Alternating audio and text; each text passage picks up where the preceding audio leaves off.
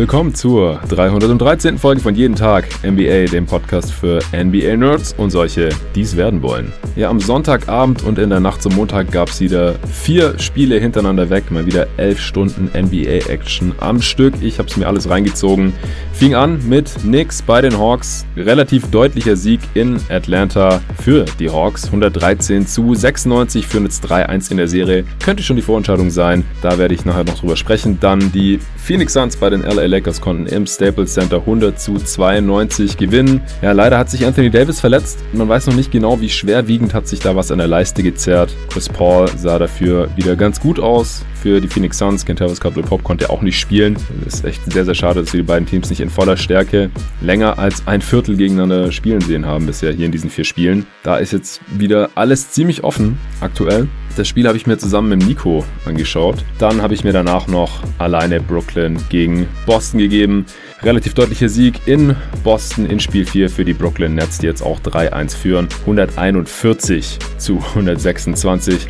Und im vierten und letzten Spiel der Nacht haben die LA Clippers in Dallas auch sehr, sehr deutlich gewinnen können. 106 zu 81 und haben die Serie jetzt auch ausgeglichen. 2 zu 2. Auch das werde ich hier dann noch alleine analysieren. Aber vorweg gibt es mal was ganz anderes. Und zwar hatte der Nico eine super Idee. Hallo Nico erstmal. Hi Jonathan. Und zwar haben wir das Spiel zusammen angeschaut, nicht hier bei mir in Berlin, sondern Nico sitzt in Essen und ich hier. Wir haben uns online getroffen und haben einfach mal nebenher aufgenommen, was wir so vom Stapel gelassen haben während dieses Spiels, um uns auch mal ein bisschen dran zu gewöhnen, was zusammen online zu gucken und uns nebenher dabei aufzunehmen. Soll jetzt nicht komplett als Podcast hier veröffentlicht werden, sondern ich habe so ein paar Szenen rausgeschnitten, so Outtakes, wenn man so möchte, Soundbites. Das sind insgesamt so sechs Minuten. Dann kriegt ihr mal so einen kleinen Vorgeschmack, ist eher so emotional geladen, weniger analytisch. Wenn ihr das irgendwie komisch findet oder keinen Bock drauf habt, dann spult einfach sechs Minuten weiter und danach gibt's dann den weniger emotional und mehr analytischen Teil zu allen vier Spielen hier im Pod. Suns Lakers noch mit Nico und die anderen drei Spiele dann solo von mir. Und los geht's. Yes, Chris Paul. War das ein End One? Äh, ich glaube ja. War das das softeste Foul aller Zeiten von ja, Devin ich, Booker? Ja, ich glaube schon, ja. Rachel Nichols, ich weiß nicht, ich habe irgendwie so einen irrational Hate gegen die. Die geht mir so auf den Ich auch, mega. Oh. Easy. So, jetzt. Alter, was ist das denn für ein Fastbreak, Mann?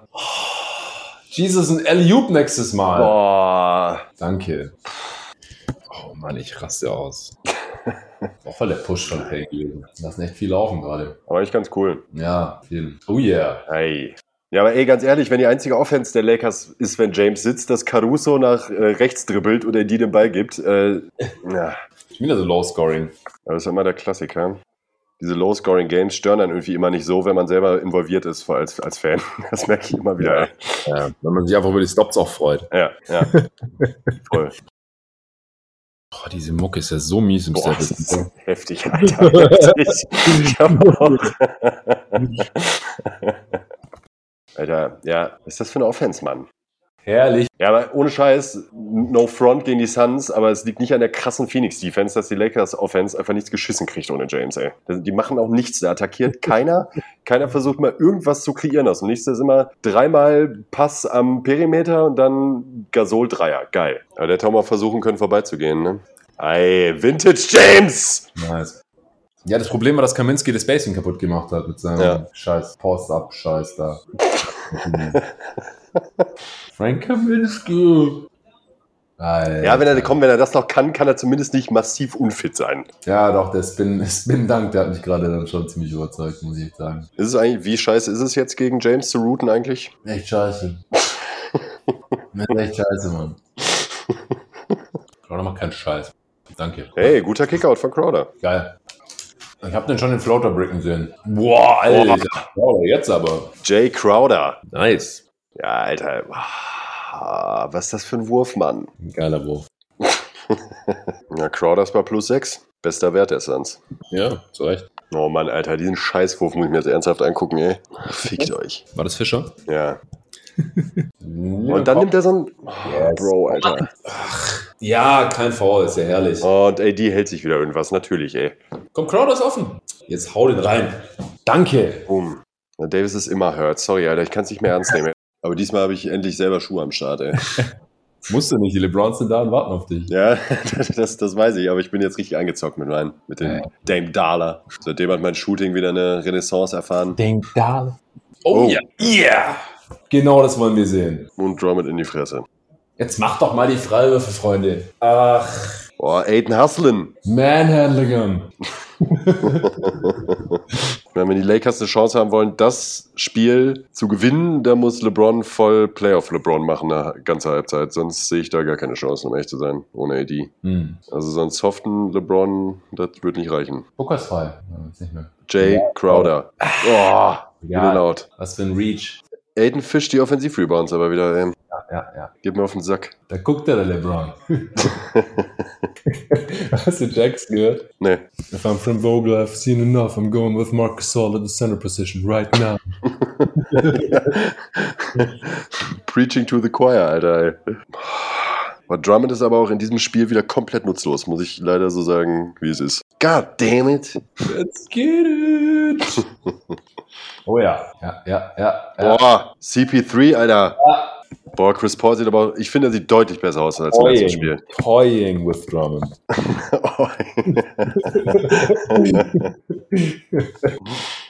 Oh. Yes. Uh, boah, Schröder, ey.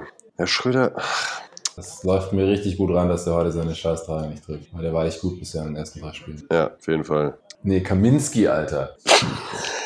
Das Rebounding wäre schon geil jetzt. Okay. Boah, Okay. Crowder, LeBron hat aber keinen Bock mehr, ey. Ich glaube, da geht nichts mehr. Ich sehe hier keinen Aufbäumen. Wer ist denn der fünfte? Ja, Kuzma. Geil. So. Kuzma erste Scoring-Option mit Caruso als Initiator. Das schreit nach Erfolg.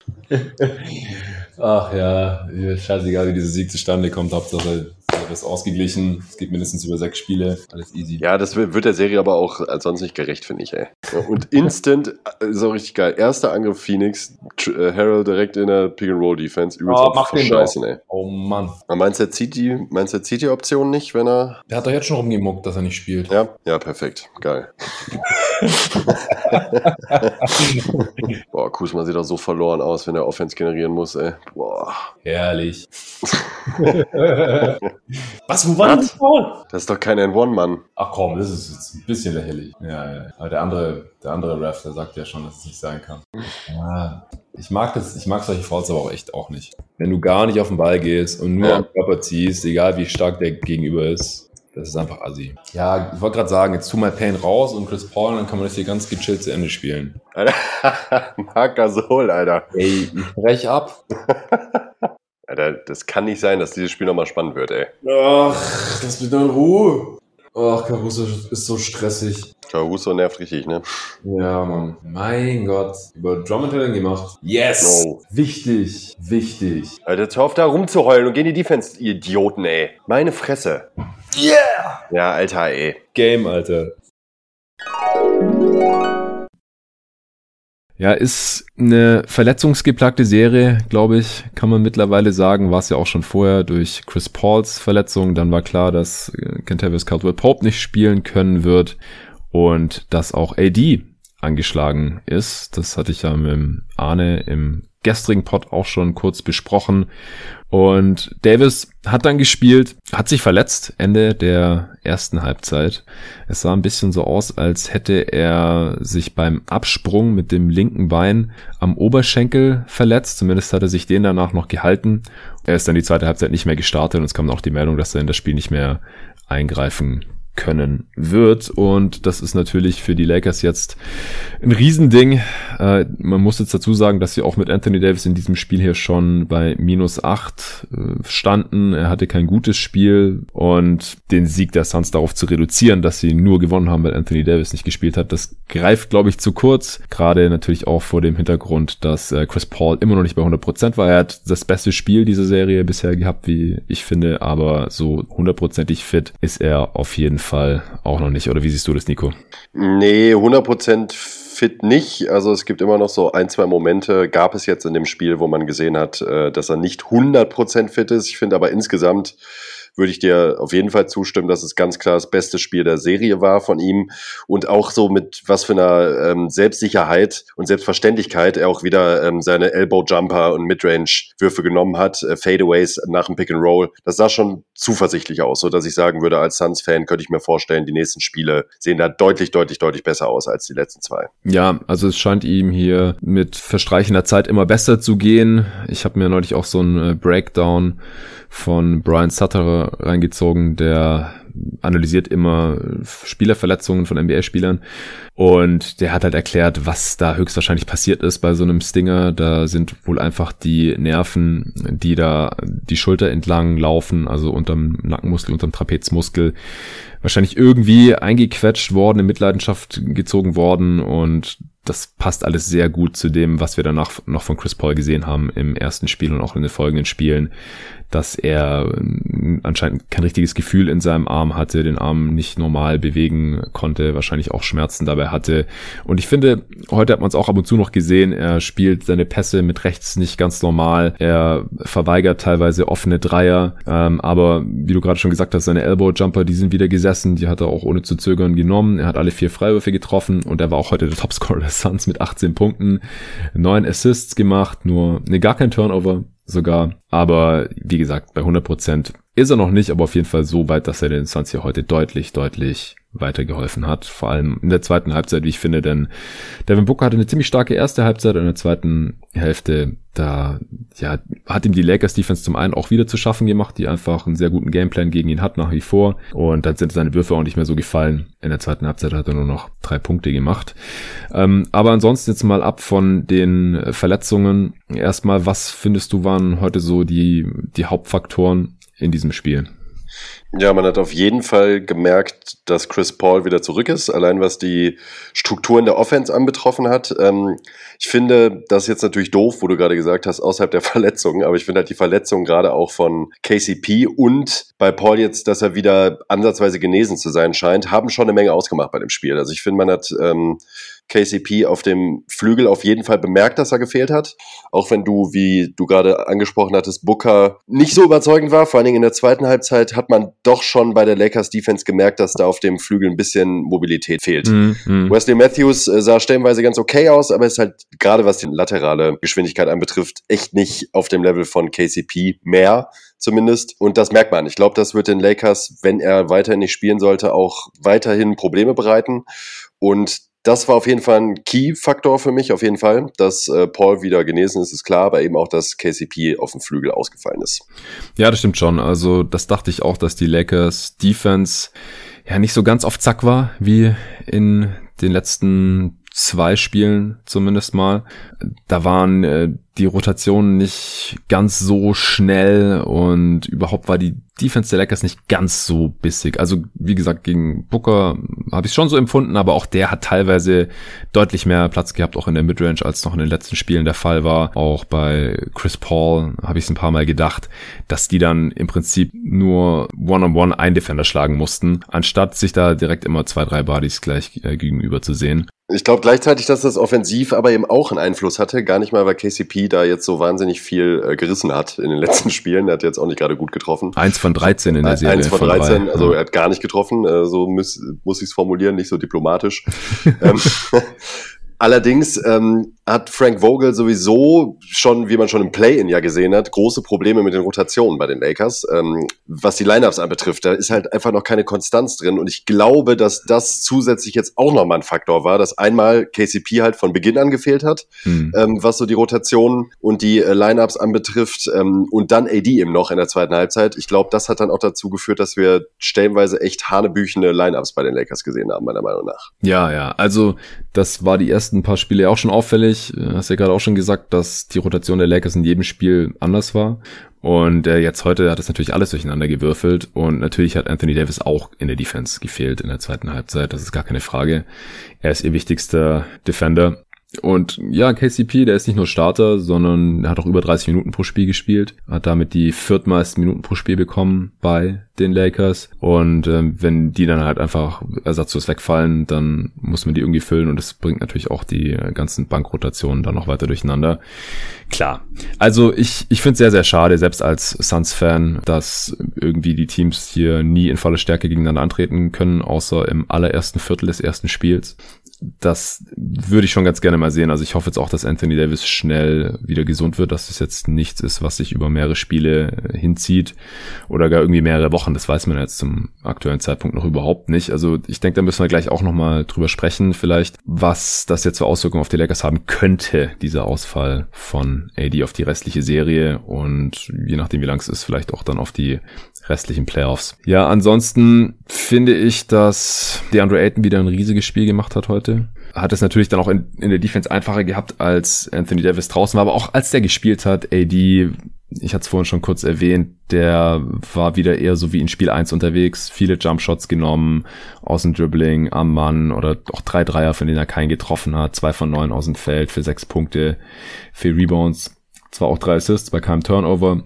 Ja, sehr passiv einfach wieder. Ja, also kein Vergleich zu Spiel 2 und 3, wo er ja. ja jeweils 34 Punkte rausgehauen hat und einfach überhaupt nicht zu stoppen war.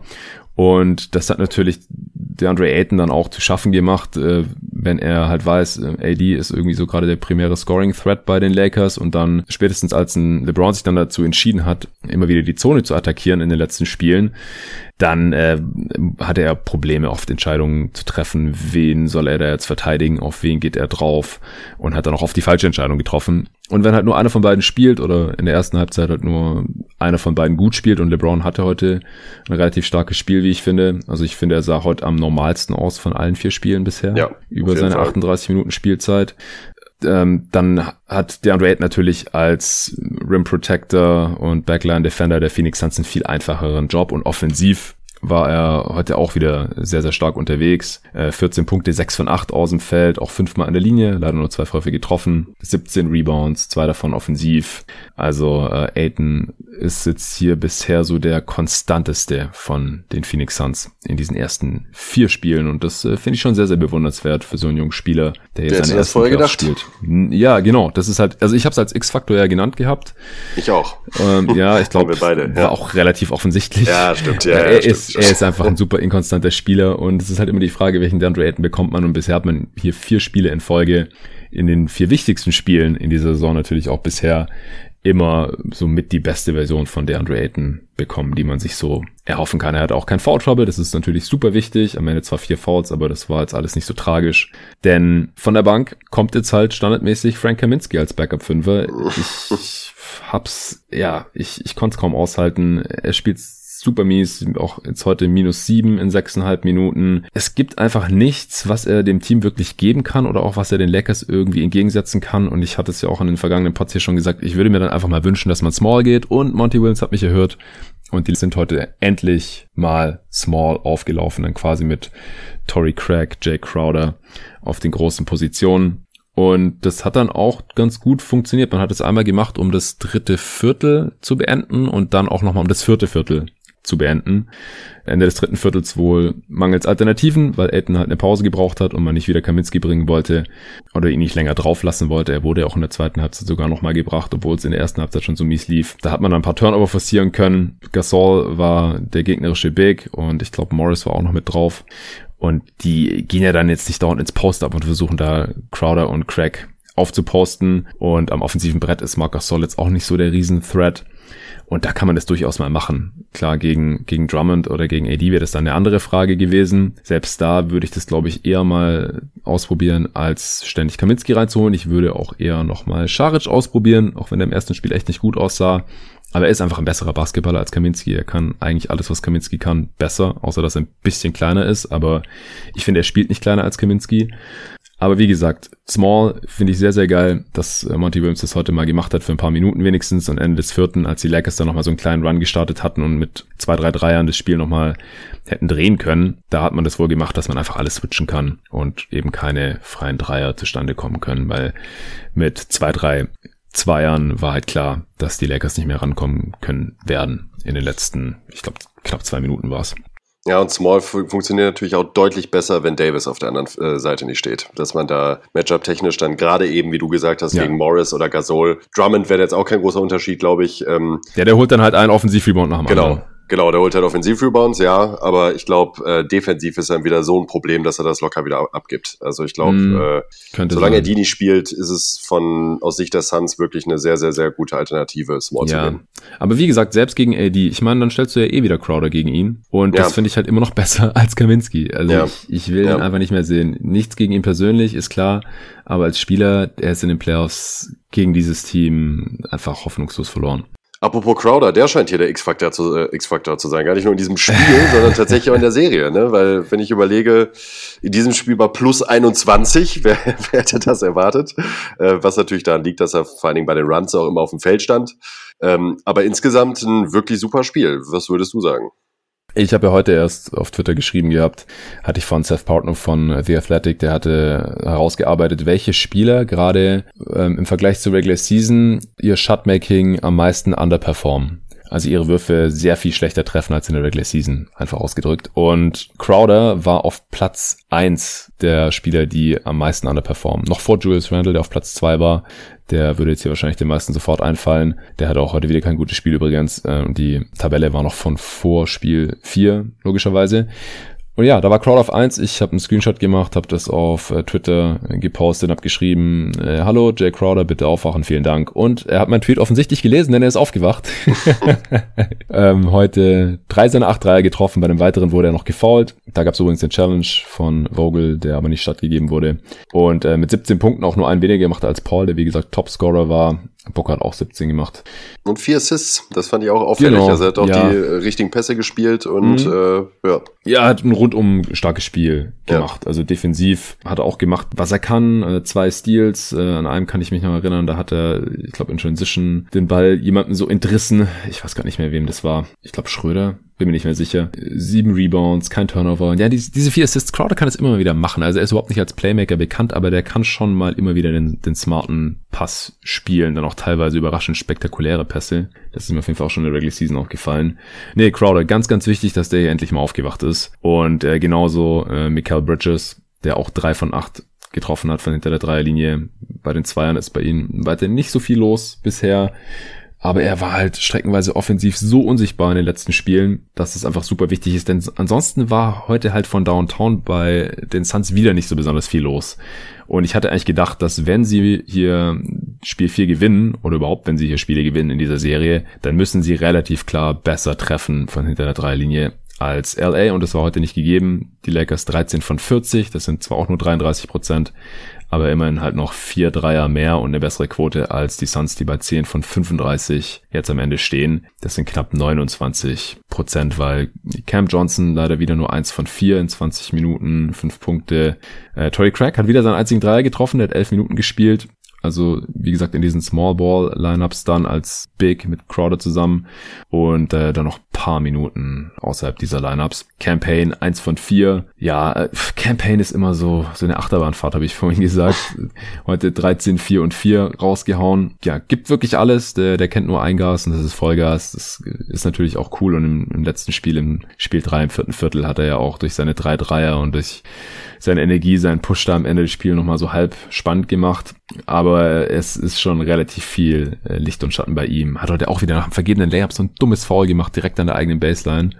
Das ist, sind einfach Sachen, die kann man sich sparen, aber unterm Strich ist er in der Serie auch ein ganz, ganz wichtiger Spieler bisher. Ja, ähm, gehen wir vielleicht mal ganz kurz noch den, den Spielverlauf so grob nach. Ich glaube, dass viele Fans dieses Spiel sich heute live reingezogen haben. Das kam ja 21.30 Uhr in deutscher Zeit. Am Anfang war es wieder ein ziemliches Low-Scoring-Game, was zwar zum einen auch guter Defense geschuldet war, zum anderen haben aber auch vor allem die Suns ihre Dreier gleich am Anfang gar nicht getroffen. Eins von sechs. Chris Paul hat gleich losgelegt mit einem sehr, sehr niceen Pull-Up Midrange Jumper. Das äh, hat mich gleich positiv gestimmt für den restlichen Spielverlauf. Dann äh, hatte Booker noch einen sehr, sehr soliden Start und äh, deswegen konnte man dann bei den Lakers auch dranbleiben, aber die haben eindeutig den besseren Start erwischt, auch weil LeBron sehr, sehr gut ins Game gekommen war. Und am Anfang haben die Lakers auch ihre Dreier direkt ganz gut verwandelt.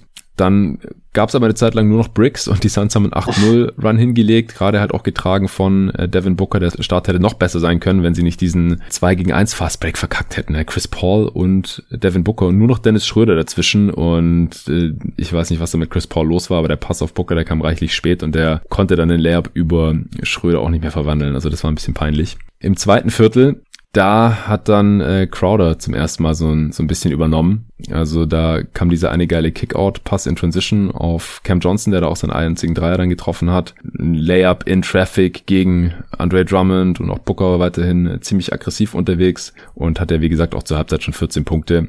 Das war ziemlich stark. Die Suns sind so ein bisschen ins Laufen gekommen. Das hatte ich ja im letzten Pod auch gefordert, so dass die Suns einfach in Early Offense, in Transition so viel wie möglich machen müssen, gerade wenn AD mit drauf ist, weil in der Halbfeld Offense geht gegen diese Lakers einfach nicht so besonders viel, auch mit dem Gameplan, den sie da bisher gezeigt haben. Aber im zweiten Viertel hat man auch noch was anderes gesehen, und zwar, dass LeBron ziemlich fit ist, oder? Ja, also so ein äh, Spin-Dunk ähm, ist schon ordentlich. Also das äh, machen viele Spieler in ihrer athletischen Prime und James halt mit 36. Äh, ja. ist dann später auch nochmal ein Dank gefolgt nach einem Eliup von Caruso, ja, wo er mit beiden Ellbogen auf Ringhöhe war, äh, wo ich mir auch denke, ja gut, also ich würde erst wahrscheinlich nicht bei 100% Fitness, aber ich glaube, dass zumindest nach dem Gefühl und wie es aussieht, dürfte das nicht das Problem von ihm werden, wenn er nicht super performt in den nächsten Spielen. Ja, und wir hatten das ja auch vor dem Spiel schon äh, kurz besprochen gehabt, dass LeBron halt streckenweise das in den ersten drei Spielen gezeigt hatte, dass er relativ fit aussehen kann. Aber ich habe halt gesagt, solange er es nicht konstant bringt, glaube ich es ihm noch nicht so ganz. Und heute hat er das halt ziemlich konstant gebracht über die 38 Minuten. Ich finde, klar, er sucht sich immer noch seine Spots raus. Er gibt auch in einem Spiel 4, in einem Erstrunden-Matchup sicherlich nicht 100 Prozent. Gerade nicht, wenn AD äh, ausfällt und man dann halt irgendwie schon 15 Punkte hinten liegt im dritten Viertel. Aber gerade in diesem zweiten Viertel habe ich dann auch zu dir gesagt, okay, ich glaube, LeBron ist ziemlich fit. Also gerade dieser, so ein Spin-Move in Transition da in, aus vollem Lauf, das macht man halt auch nicht, wenn die Knöchel nicht stabil sind, glaube ich, so ein Move. Nee.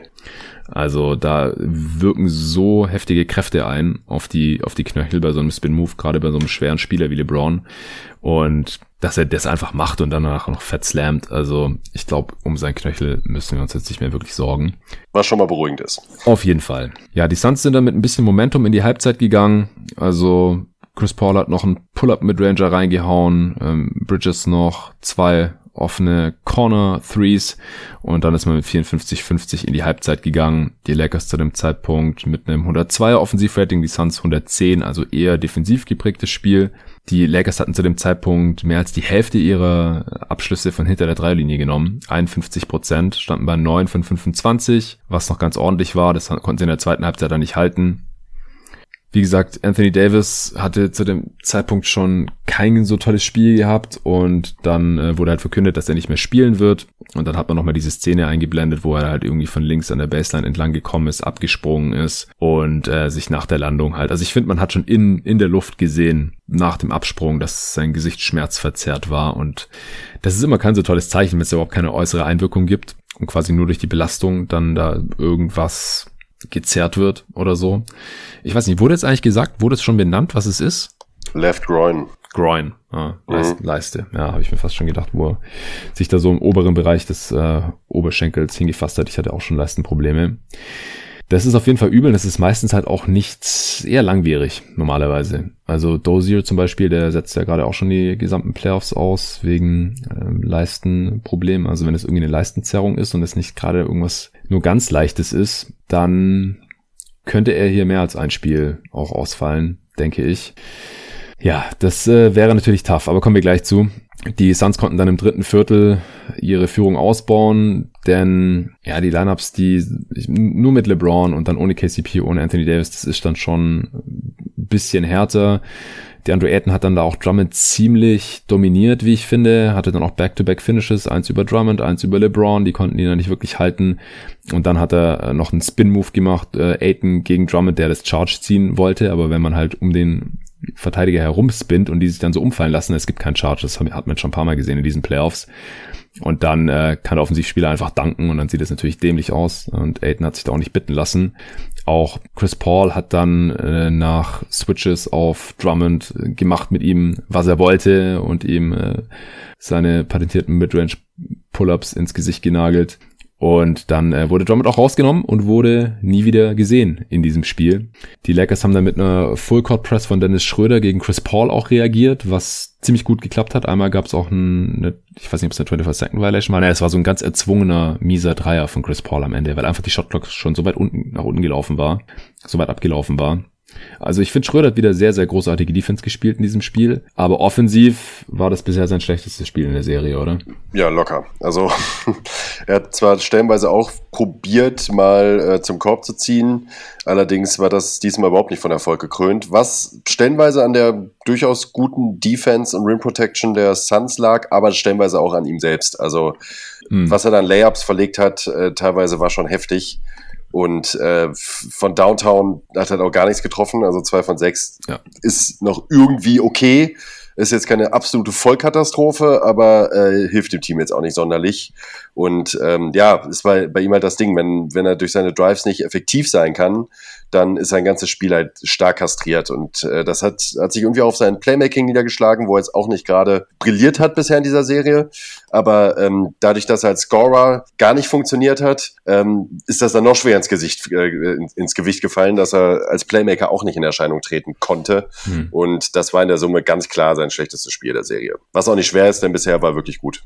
Ja, ja, genau, auf jeden Fall. Also die ersten drei Spiele habe ich ihn auch immer regelmäßig gelobt.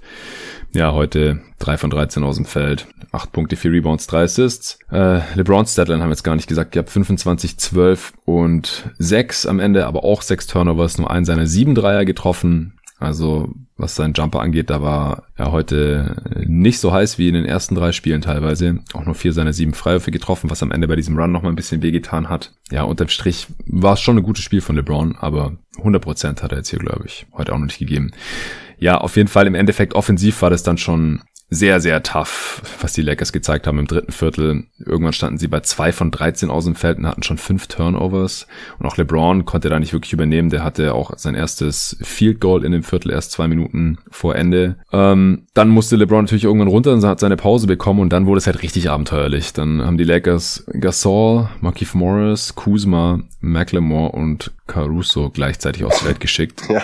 Und ich habe dich gefragt, haben die gerade überhaupt einen einzigen Playmaker auf dem Feld? Wer ist der beste Playmaker gerade? Gasol? Caruso? Kuzma? Ja, ist wahrscheinlich Gasol. Ja, ist, eigentlich ist Gasol. Also gerade wenn man es für seine Position ist Gasol ganz eindeutig der beste Playmaker. Alle anderen Spieler sind unterdurchschnittliche Playmaker für ihre Position. Aber Gasol ist ja kein, kein Ballhändler. Ja. Nee. Das war das Problem. Und äh, auf der anderen Seite sind die Suns dann, wie gesagt, auch small gegangen mit Craig Crowder, Cam Johnson, Cam Payne und Chris Paul. Also auch nicht nur auf dem, äh, im Frontcourt small, sondern auch noch mit, mit zwei Point Guard Size Spielern quasi. Das fand ich fast schon ein bisschen zu viel des Guten. Also wenn man das nochmal sieht in einem der nächsten Spiele, dann würde ich mir wünschen, dass man, wenn man im Backcourt äh, small geht, dass man dann nicht auch im Frontcourt small geht, beziehungsweise dass man das dann halt eher mit Booker noch macht, Booker und Paul, weil ähm, Booker kann halt auch einfach viel besser switchen als ein Campaign. Ja, die Lakers waren dann schon im zweistelligen Bereich hinten Anfang des vierten Viertels. Vogel musste sich was überlegen. Äh, mit Drummond hat es gar nicht funktioniert. Gasol hat auch nochmal irgendwann eine Pause gebraucht und deswegen kam dann Montrezl Harrell rein, der in Spiel 3 ja gar keine Minuten mehr gesehen hatte. In Spiel 2 glaube ich auch schon nicht, oder? Nee. Der hat nur in Game 1 gespielt, ne? Ja. ja. Ja, und was passiert, wenn Montrezl Harrell reinkommt? Er wird direkt attackiert im Pick and Roll. Und äh, das äh, hat oft zu einfachen Abschlüssen für die Suns geführt. Äh, Seth Portnoy hat geschrieben, dass er achtmal in Folge im Pick and Roll attackiert wurde. Ich weiß nicht, ob das eine Übertrie Übertreibung war, aber kommt so ungefähr hin. Und das Ding ist halt, wenn Harold dann am anderen Ende des Feldes nicht wenigstens selber punktet, dann ist es halt eine absolute Minusrechnung. Obwohl die Lakers plus zwei mit ihm auf dem Feld waren in knapp fünf Minuten. Hey, ja, das, das nur Caruso, nicht, nur Caruso, Gasol, Harold und James waren plus bei den Lakers. Hm, ja. Caruso plus acht sogar. Ja. Ja, im vierten Viertel dann die äh, Suns konnten sich dann schon bis auf bis zu 18 Punkte absetzen. Äh, war auch weil ähm, Booker und Chris Paul dann ihre äh, Würfe getroffen haben, so aus der Midrange. Also es war dann Bookers einziges Field Goal. Aber da gab es ja so einen Stretch, wo ich mich wirklich gefreut habe, dass die beiden mal gleichzeitig so ein paar ihrer gewohnten Moves auspacken konnten und das von Erfolg gekrönt war, weil das hatte ich in der Serie einfach noch kein einziges Mal gesehen gehabt. Äh, und dann kam Gasol und hat einen Dreier reingenagelt, ein paar Dreier reingenagelt, drei glaube ich insgesamt, oder? Ja, drei, drei, drei von, fünf. fünf. Die meisten bei den Lakers. und äh, genauso viel wie Crowder und, und Bridges. Also Gasol, ich finde, man hat auch wieder gesehen, als der drauf war, dass er sehr eindeutig der beste reine Center, also mal von AD abgesehen, natürlich, der Lakers ist, oder? Ja, und das ist halt auch wirklich nichts Neues. Also ähm, bei aller Liebe für Drummond, die ich zwar nicht habe, aber die ich hier trotzdem aussprechen möchte. Bei allem Respekt. Ja, so bei allem Respekt. Bei allem Respekt, bei allem Respekt. Der war individuell ja teilweise wirklich nicht schlecht in den letzten Spielen. Ähm, für sich betrachtet hat aber trotzdem nichts daran geändert, dass die Offense der Lakers halt kassiert wird, wenn Drummond auf dem Feld steht. Und man merkt sofort, dass Gasol neben AD halt ganz klar der beste Big im, im, im Team ist bei, bei den Lakers. Die Offense läuft flüssiger. Allein dadurch, dass er das Feld ansatzweise stretchen kann, was er jetzt heute ja richtig effektiv gemacht hat, ähm, öffnet das so viele Räume. Er, er bewegt den Ball, ähm, kann vernünftig was initiieren. Ja, in den letzten Spielen ähm, hatten die Suns ihn auch gerne mal auf eine Insel gepackt defensiv. Da ist jetzt auch nicht gerade der mobilste mehr, der irgendwie da in der ähm, Pick and Roll Coverage besonders sich hervortut, mhm. aber immerhin noch besser als Drummond. So, denke ich mir. Und ich glaube, diesen Nachteil macht er halt offensiv super locker weg. Und ähm, ich könnte mir vorstellen, dass Vogel gerade jetzt auch, je nachdem, wie es mit AD aussieht, ähm, im nächsten Spiel noch mehr auf Gasol setzen wird. Und äh, vielleicht jetzt auch, wenn man jetzt mal ganz positiv denkt, in der nächsten Serie, falls die Lakers schaffen sollten, äh, das noch mehr Richtung Gasol schiebt, die Rotation. Ja, da bin ich jetzt echt gespannt, also was Vogel hier aus diesem Spiel rauszieht, weil Drummond hat, obwohl Eddie ja nicht gespielt hat und dann die Eddie auf der fünf Minuten ja total weggefallen sind in der zweiten Halbzeit, nur 19 Minuten gespielt, in denen hat er fünf Punkte gemacht und auch zehn Rebounds geholt. Harold, wie gesagt, keine fünf Minuten gespielt, und auch nicht wirklich Gründe geliefert, warum er im nächsten Spiel eingesetzt werden sollte. Und Gasol 23 Minuten, also die meisten Minuten von all diesen Bigs und äh, 12 Punkte, 8 Rebounds, 4 davon auch offensiv, relativ ungewohnt eigentlich für ihn. Äh, drei Assists, ein Steal, drei Blocks, also auch als in der Defense, als Anker, als Rim Protector hat er so gut funktioniert heute, wie ich finde. Da hat er die ja. sonst echt vor Probleme gestellt, 12 Punkte bei sehr guten Quoten. Also es ist eigentlich so eindeutig, es springt einem geradezu ins Gesicht, dass Gasol das größte Problem ist, auch für diese Suns und einfach der beste Spieler von diesen hier und am besten auch passt zu LeBron natürlich. Also du hast ja heute auch schon wieder gesagt, ähm, Drummond fun funktioniert halt einigermaßen, weil er eigentlich fast immer mit LeBron auf dem Feld steht und gleichzeitig ist dann halt die Zone auch immer ein Stück weit zu für LeBron. Also das ist halt dann auch irgendwie schade, dass halt dadurch zwar Drummond maximiert wird, aber LeBron halt irgendwie auch in seinem Game beschnitten wird. Ja, es macht alles einfach mit Gasol mehr Sinn. Äh, unabhängig davon, also sowohl die Minuten ohne AD mit James auf dem Feld macht es Sinn, dass Gasol dann der einzige Big ist, als auch, wenn man unbedingt mit zwei Big spielen möchte, eher Gasol neben AD zu stellen. Also in jeglicher Hinsicht, egal wie man es dreht und wendet, sollten entweder Gasol und AD nur Gasol oder nur AD spielen. Alle anderen Optionen finde ich ähm, zu einschränkend für die Lakers. Ja. LeBron heute außerhalb der Restricted Area eins von neun. Ja, eigentlich umgekehrt im Vergleich zu den letzten Spielen. Ja, genau. Ja. Okay, ja, also wie gesagt, die Lakers haben am Ende noch so einen, so einen kurzen Run hingelegt und dann hat aber LeBron einen Freiwurf verworfen. Die äh, Suns haben auf der anderen Seite dann auch ziemlich viel verkackt. Erst hat Crowder einen Airball über Caruso geworfen am Ende der Shotclock, der ja, irgendwo hinter einen Korb geflogen ist. David hat auf Twitter gefragt, ob Crowder das Backboard von hinten getroffen hat bei dem Wurf. Also der war halt auch so aus der Corner. Ganz so schlimm war es nicht, aber der war halt so off. Dann hat Chris Paul auf der anderen Seite Gasol einen Pass geklaut und dann aber in der Offense über Gasol einen Dreier geairballt. Ich weiß nicht, ob es ein Dreier war, auf jeden Fall ein Jumpshot. Dann hatten die Lakers wieder den Ball. Schröder hat einen seiner Layups verlegt, die wir vorhin schon besprochen haben, weil er auch von äh, Aiton ganz gut contested wurde. Und dann hat Crowder endlich, weil die Suns dann auch in Überzahl waren, weil die Lakers sich beschwert haben, nachdem Schröder den Layup da verlegt hatte, äh, haben sie ihre Überzahl ausgenutzt und Crowder hatte einen Wide Open Three und hat den reingeknallt zum 98 zu 88 und das war dann so ein bisschen der Dagger, die Vorentscheidung. Und dann war das Ding ja, auch wirklich durch. mies, weil da kam so ein kleiner Run eigentlich nochmal von den Lakers, ähm, also ja. wo Gasol und James die Offense beide geschmissen haben. Das sah auch eigentlich gar nicht so schlecht aus. Das auch nochmal als Spoiler, wenn wir gleich über die Lineups ohne AD sprechen. Ja. die beiden, das sah eigentlich ganz okay aus. Und dann hat Gasol hat einmal den Ball weggeschmissen. Das war dann Turnover. Und beim zweiten Mal eben dieser verlegte Schröder-Layup, den du gerade erwähnt hast, ähm, dann wurde lamentiert und sich beschwert und Wide Open Corner Three für Crowder. Und das hat den Lakers halt das Genick gebrochen. Also hätten sie an der, äh, in der Possession gescored, wo Gasol den Ball weggepasst hat zu einem Turnover, dann wäre es ja nochmal richtig eng geworden. Ich glaube, da hätten sie bis auf fünf rankommen können. Ja, mit einem Dreier sogar. Auf Drei vier. auf vier. Genau. Ja. Und dann mit dem Schröder-Layup äh, hätten es zwei sein können. Ja, es war ein bisschen wie. Ist natürlich viel konjunktiv, ja. aber es war halt kurz, das war so der Turning Point der Finale. Ich, ich habe halt geschwitzt als Suns-Fan. Also als sie schon mit 18 vorne waren, habe ich gedacht, also ein Blowout, das wäre jetzt richtig schön entspannt. Aber es war so ein bisschen wie die Suns, die in Spiel 3 nochmal drangekommen sind. Bis auf eine Possession an die Lakers. Äh, es dann aber auch nicht mehr richtig spannend machen konnten. Und diesmal war es halt genau umgekehrt. Aber ich bin sehr, sehr froh, dass die Suns das nach Hause fahren ko äh, konnten. Also das wäre einfach so unglaublich ärgerlich gewesen, wenn sie das Spiel jetzt heute nochmal aus der Hand gegeben hätten.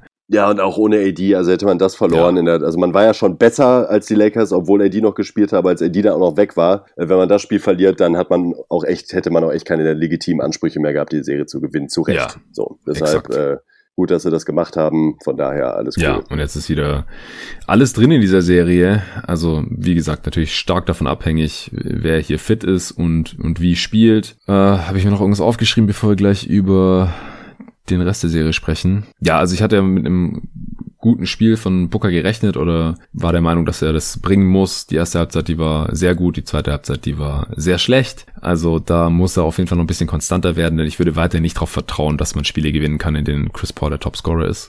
Trotzdem äh, glaube ich auch. Äh, gleichzeitig fand ich, jetzt würde mich als Phoenix-Fan zumindest nicht beruhigen, aber positiv stimmen, dass halt einige Spieler, ich glaube es sind insgesamt jetzt sechs gewesen, in Double Figures waren. Mhm und äh, dass man eben auch durch so eine Teamleistung, wo jetzt keiner als Scorer sonderlich heraussticht, so ein Spiel gewinnt. Ja, kann. genau, sechs, sechs Spieler waren über ja. elf Punkte. Bridges, Booker, Paul, Aiton, Payne und Crowder. Ja, das stimmt schon. Es war ein absoluter Team-Effort, keine Frage. Es war super wichtig, dass Chris Paul in der zweiten Hälfte einfach am Start war, als bei Booker nicht mehr so viel lief. Nee, ansonsten haben wir, glaube ich, jetzt auch schon alles zu diesem Spiel gesagt, was ich mir aufgeschrieben hatte. Ja, also ich rechne damit, dass egal ob Anthony Davis spielt oder KCP spielt oder nicht, dass wir im nächsten Spiel wieder eine intensivere Defense der Lakers sehen werden und wahrscheinlich auch gerade wenn Eddie nicht spielen sollte, wir ein Monster Game von LeBron erwarten können, weil das ein ziemliches Must-Win ist, weil 3-2 hinten zu liegen, das wird dann schon, schon richtig übel. Dann ist halt das äh, Spiel 6 in, im Staples Center schon wieder halt das Do-or-Die-Game. Das will er wahrscheinlich verhindern. Aber es, es wird schwer ohne Anthony Davis, oder? Wenn er jetzt wirklich fürs nächste Spiel ausfällt. Puh. Ja, also ähm, man kann da beide Seiten einnehmen. Einmal natürlich die logische und rationale, klar, ist es natürlich deutlich, deutlich, deutlich, deutlich schwerer und die Suns sollten auch das bessere Team sein, wenn Anthony Davis nicht zur Verfügung steht. Sofern man davon ausgehen kann, dass Chris Paul ähm, wieder ansatzweise so fit ist wie heute. Ja, also ich glaube, dass er einen Schritt zurück macht, ist relativ unwahrscheinlich. Unwahrscheinlich, ja, ne? Wird ja, eher noch fitter auch, werden. Glaube ich auch. Gleichzeitig denke ich mir halt auch, es gab so ein, zwei, also im Grunde ein Line-up, was halt gar nicht so schlecht funktioniert hat, wenn man sich halt auch die äh, On-Off-Zahlen anguckt. Also zumindest mal, wenn man sagt, dass man jetzt vielleicht dann doch mal Gasol und Caruso starten lassen sollte. Das würde ich nämlich auf jeden Fall tun an Frank Vogels Stelle. Und mit Schröder ein bisschen mehr staggern. Also Schröder würde ich tatsächlich von der Bank kommen lassen. Mhm. Denn man geht mal davon aus, dass er ansatzweise offensiv so performen kann wie in den letzten Spielen. Dann ist er eigentlich ein guter Bankspieler und vor allen Dingen Spieler, der halt in den Minuten ohne LeBron dann wenigstens irgendwie was kreieren kann. Und da sehe ich halt keinen anderen Spieler im Lakers-Kader, außer vielleicht THT, äh, wenn man sehr, sehr positiv gestimmt ist, der da irgendwie mal einen Wurf für sich oder der andere kreieren aber heute kann. auch gar nicht gespielt hat, ja. Der heute gar nicht gespielt hat, genau. Aber wenn ich sehe, dass Gasol bei plus eins ist, Caruso bei plus acht und LeBron selbst bei plus sechs, wären die drei so als Fundament für eine Starting Five, glaube ich, schon mal gar nicht so verkehrt. Und das würde mhm. ich dann logischerweise mit Shooting mhm. ergänzen, also mit Matthews wahrscheinlich und vielleicht mit Kuzma noch. Halte ich für eine sehr gute Idee. Ich bezweifle, dass Vogel Schröder auf die Bank setzt. Ich auch. Und ich, mich würde es auch sehr wundern, wenn Gasol startet statt Drummond.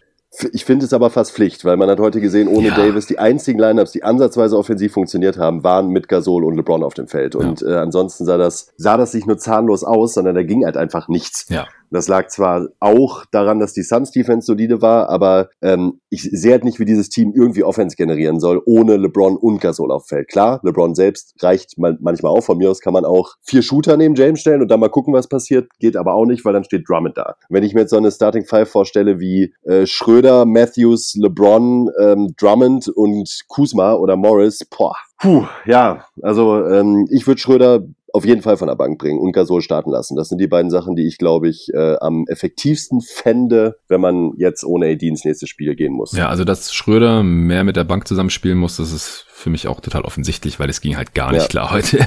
Nee, das nee, ging, ging echt überhaupt nicht. nicht. Ja. ja. die Lakers hatten am Ende ein Offensivrating von 96, sehe ich jetzt gerade auch nochmal. 17% Turnover Percentage, 51% True Shooting, das sind alles ziemlich katastrophale Werte. Und sie haben heute nicht die Bretter dominiert, das kommt auch noch dazu. Ja, dann wird es halt schwierig gegen die Suns. Ja, wobei auch immerhin, du hast ja auch vorhin schon angesprochen, Drummond hat ab wann? Ich glaube ab Anfang drittes Viertel gar nicht ja, mehr Ja, so Mitte drittes Viertel, würde ich sagen. Mitte, Mitte drittes Viertel und es würde mich schon ein bisschen optimistisch stimmen. Denn ähm, wenn Vogel versucht hat, dieses Spiel zu drehen ohne Drummond. Hm. Ach, du meinst es für die ähm, Starting Five fürs nächste Spiel. Ja, mhm. genau. Und auch gemerkt hat, dass, äh, also man sagt es ja, man hat es ja in Game One eigentlich auch schon gesagt, es ist so unfassbar ersichtlich, wie viel wichtiger und besser Gasol ist in dieser, äh, in dieser Konstellation, gerade jetzt ohne Davis, dass ich mir einfach nicht vorstellen kann, wie man das nicht umsetzen kann. Ja, bei Vogel dauern die Adjustments manchmal noch ein bisschen länger, vielleicht dann ja, im folgenden Spiel, äh, je nach Ausgang halt auch. Also je nach Ausgang von ja. Spiel 5 meine ich. Ja, das, das wird jetzt super spannend. Wie geht's denn weiter, wenn AD jetzt länger ausfällt? Also denkst du, ohne AD können die Lakers die Serie noch gewinnen? Nee, ich glaube nicht. Ich glaube in der Kombination aus Coaching, was jetzt wirklich dann on point sein müsste, ab jetzt für, für alle Spiele in jeglicher Hinsicht, sowohl was Ingame Adjustments angeht, als auch die, den weiteren Verlauf der Serie. Und man bräuchte halt einen LeBron in super Playoff-Mode, äh, LeBron-Fassung. Hm. Und da bin ich mir nicht sicher, ob er das in der Form jetzt schon gehen kann. Also du hast gerade auch schon gesagt, das ist jetzt mehr oder weniger schon ein vorentscheidendes Spiel eventuell für die Lakers, gerade wenn Davis nicht spielt. Äh, gut, ob Davis spielt oder nicht, spielt eigentlich keine Rolle. So oder so, must win. Ähm, denn sonst wird's echt knapp und das wird man versuchen wollen zu vermeiden, logischerweise. Und äh, LeBron müsste jetzt wahrscheinlich dann halt eben mindestens zwei absolute Galaspiele hinlegen, äh, wenn man ohne AD eine echte Chance haben. Ja, also wenn AD nicht noch mindestens zwei Spiele in dieser Serie macht und dabei auch einigermaßen fit ist, und das halte ich halt bei einer Leistenverletzung jetzt für relativ unwahrscheinlich. Also das, das ist echt schade für, für die Lakers oder für die neutralen Fans natürlich auch, die sich eine spannende Serie wünschen. Aber jetzt ist halt es sind noch drei Spiele äh, maximal, Best of Three. Die Suns haben Heimvorteil, die haben jetzt auch das Momentum. Chris Paul scheint wieder fit zu sein. Ansonsten haben sie keine Verletzungsprobleme, außer Abdel Nader, aber der hat ja noch gar nicht gespielt in Playoffs. Der ist länger raus nach seiner Knie-OP. Da würde ich jetzt auch die Suns favorisieren. Und dann müssen wir uns eigentlich auch gar nicht mehr größer drüber unterhalten, ähm, ob oder wie, inwiefern die Lakers dann noch irgendwie weiter um den Titel mitspielen können oder sowas, wenn AD nee. jetzt hier keinen positiven Einfluss mehr auf die Serie nehmen kann. Alles noch sehr, sehr offen. Ich bin echt gespannt, aber aktuell sieht es, glaube ich, da nicht so gut aus für AD und die Lakers. Also ich hoffe selbst als Suns-Fan, dass ich mich jetzt gerade täusche und dass AD spielen kann und annähernd der, der Alte sein kann. Aber er war ja schon in der ersten Halbzeit, haben wir auch schon gesagt, da sah er auch schon ja. wieder, also ich will nicht sagen, er sah unfit aus oder unathletisch oder unbeweglich oder irgendwas, aber er hat einfach soft gespielt und Jumper gebrickt im Prinzip. Ja. Ja, also auf der anderen Seite, das Einzige, was ich mir jetzt als James-Fan logischerweise noch hier rausziehen könnte, wäre, dass es jetzt natürlich dann nochmal so eine ultimative Legacy-Situation für LeBron wäre. Äh, jetzt diese nächsten Spiele ohne AD. Also ja. das, der, wenn er, gehen jetzt mal stark vom, äh, von einem extrem What-If aus, aber wenn er schaffen sollte, diese Serie zu gewinnen jetzt noch ohne, ohne AD durch eben übermenschliche Leistungen und AD kommt dann wieder zurück in der nächsten Runde, ja, puh. Also äh, wenn den Lakers dann Championship Run gelingt, ähm, dann macht James auch so ein bisschen den Deckel drauf auf die Go-Debatte. ja, ich will die Lakers jetzt auch echt noch nicht totreden. Da, nein, da, nein, dazu habe ich noch viel zu viel Respekt vor LeBron. Und dazu sah er heute auch gut genug aus. Also wenn er so spielt wie heute plus der Jumper fällt, dann hätten die das Spiel heute vielleicht auch schon gewinnen können. Also dazu ja. war es dann einfach nicht deutlich genug. Acht Punkte Sieg. Also wenn LeBron zwei Dreier mehr trifft und zwei Freiwürfe mehr, dann haben sie schon ihre acht Punkte mehr. Und das ist halt durchaus drin bei ihm, gar keine Frage. Ja, aber trotzdem ohne AD ganz klar sieht's echt, sehr, es echt düster aus würde ich auch sagen. Ja, die, die Lakers werden ja durch dieses Duo definiert, dass der Kader drumherum ja. nicht hundertprozentig ja. passt. Also offensiv vor allem, defensiv ist es natürlich die beste Playoff-Defense, die wir bisher gesehen haben, denke ich mal. Zumindest bis ein anderes Team da noch überzeugender ist. Die, die Bucks waren es schon sehr, sehr gut gegen die Heat zum Beispiel unterwegs, aber wir haben es ja letztes Jahr beim Playoff-Run auch schon gesehen. Also LeBron und AD, die zwei Dudes in den Griff zu bekommen, das ist einfach eine kaum zu schaffende Aufgabe für ein NBA-Team. Und deswegen äh, bin ich auch sehr froh, dass die Suns Spiel 1 gewinnen konnten, weil AD da halt auch nicht so gut war wie in Spiel 2 und Spiel 3.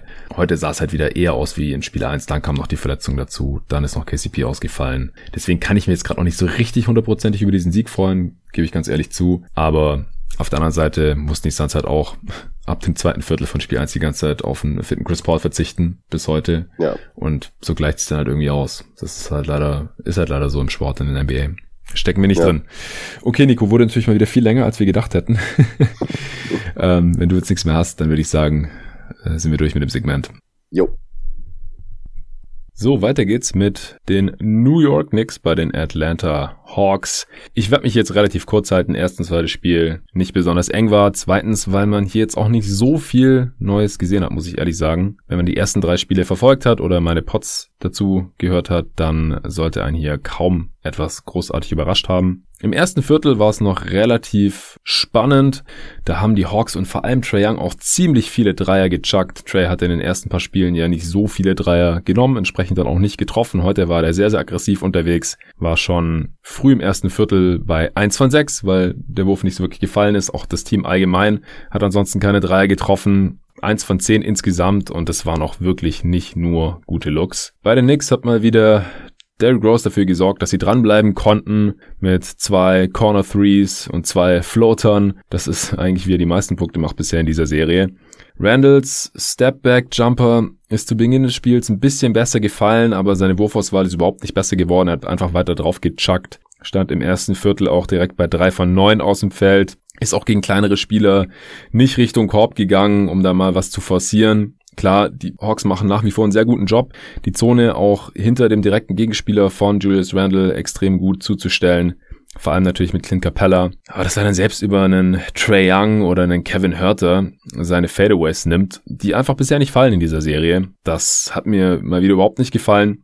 Dann hat mich überrascht, dass Nate McMillan kurz zumindest für ein paar Minuten wieder nicht Trey Young und Bogdanovic gleichzeitig drauf hatte. Er hatte wieder ein All-Bench-Lineup drauf er ist dann zum Glück kurz Zeit später davon abgerückt, weil die Knicks dann auch in Führung gegangen sind. Dann haben die Hawks aber auch angefangen, ihre vielen Dreier zu treffen. Gallo hat schön Derrick Rose rausgefaked, Dreier reingehauen, Hörter hat einen Corner 3 über Nerlens Noel drüber geschmissen. Capella fand ich in der Phase auch ziemlich stark, hat einen äh, schönen Offensiv-Rebound und dann direkt so einen Touch-Pass, ohne den Ball je richtig zu fangen, zu Bogdanovic auf einen Corner 3 rausgepasst. Und dann ist Trae Young auch schon wieder reingekommen. Zu dem Zeitpunkt haben beide Teams einige tiefe Pull-Up-Dreier auch gechuckt, was keine besonders schöne Offense war. Beide Teams haben nicht besonders gut getroffen und die Hawks konnten dann sich auch so ein bisschen schon absetzen, weil sie einfach die besseren Shooter haben. Also ich glaube, so kann man es wirklich runterbrechen. Hawks haben dann teilweise auch wieder mit ihrem Small Ball Lineup, also mit Gallinari und Collins auf der 5 und 4 Five Out spielen können, komplett richtig geiles Spacing gehabt. Aber insgesamt waren mir das einfach zu viele wilde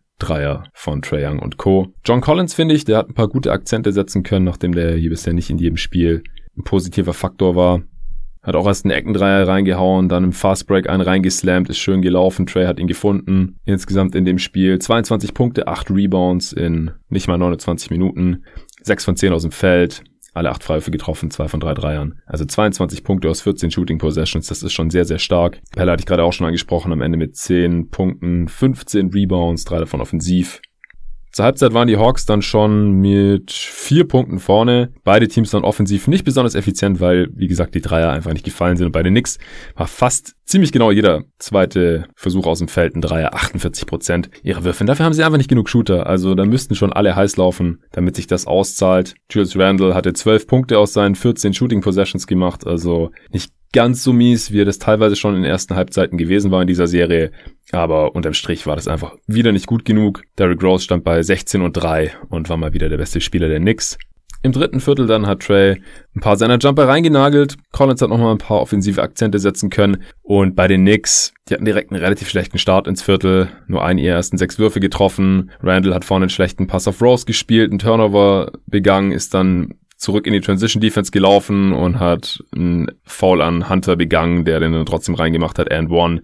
Dann ein paar Minuten später hat Randall äh, Collins attackiert, der ihn dann gestoppt hat, weil er vertikal nach oben gestiegen ist. Dann hat Randall einen Offensivrebound bekommen, hat den aber auch daneben getippt. Also da wollte einfach nichts in den Korb gehen. Ich fand es ja gut, dass Randall dann mal den Korb attackiert hat. Aber so wirklich finishen konnte er gegen die Rim Protection der Hawks dann auch nicht. Und da war halt auch immer ziemlich viel los in der Zone.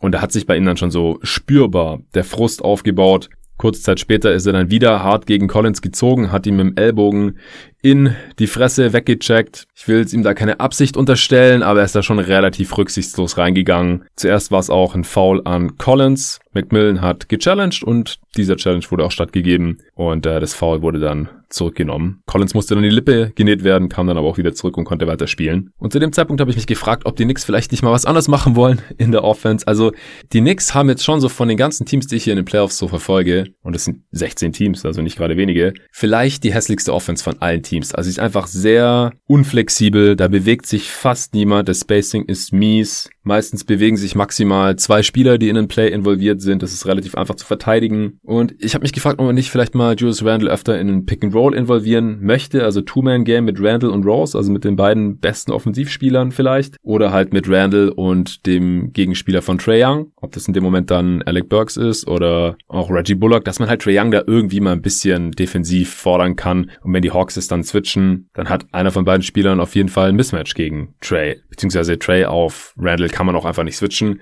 Beziehungsweise einmal ist es ja auch passiert mindestens und da hat Randle dann einfach einen Stepback Jumper genommen. Das kann es dann natürlich auch nicht sein. Vielleicht mal ein Inverted Pick and Roll, dass der Gegenspieler von Trey Young den Screen eben auf Julius Randle stellt. Also sowas würde ich gerne einfach häufiger sehen. Dann hatte ich im letzten Spiel ja noch gefordert, dass Bullock, den Trey ja meistens verteidigt, mehr in offensive Plays eingebunden wird, um da halt irgendwie Trey in Verlegenheiten zu bringen. Er hat dann einen Midrange Pull-Up genommen, nachdem er Trey rausgefaked hatte, den er nicht getroffen hat. Also da ist auch sein offensives Repertoire auch vielleicht einfach nicht gut genug.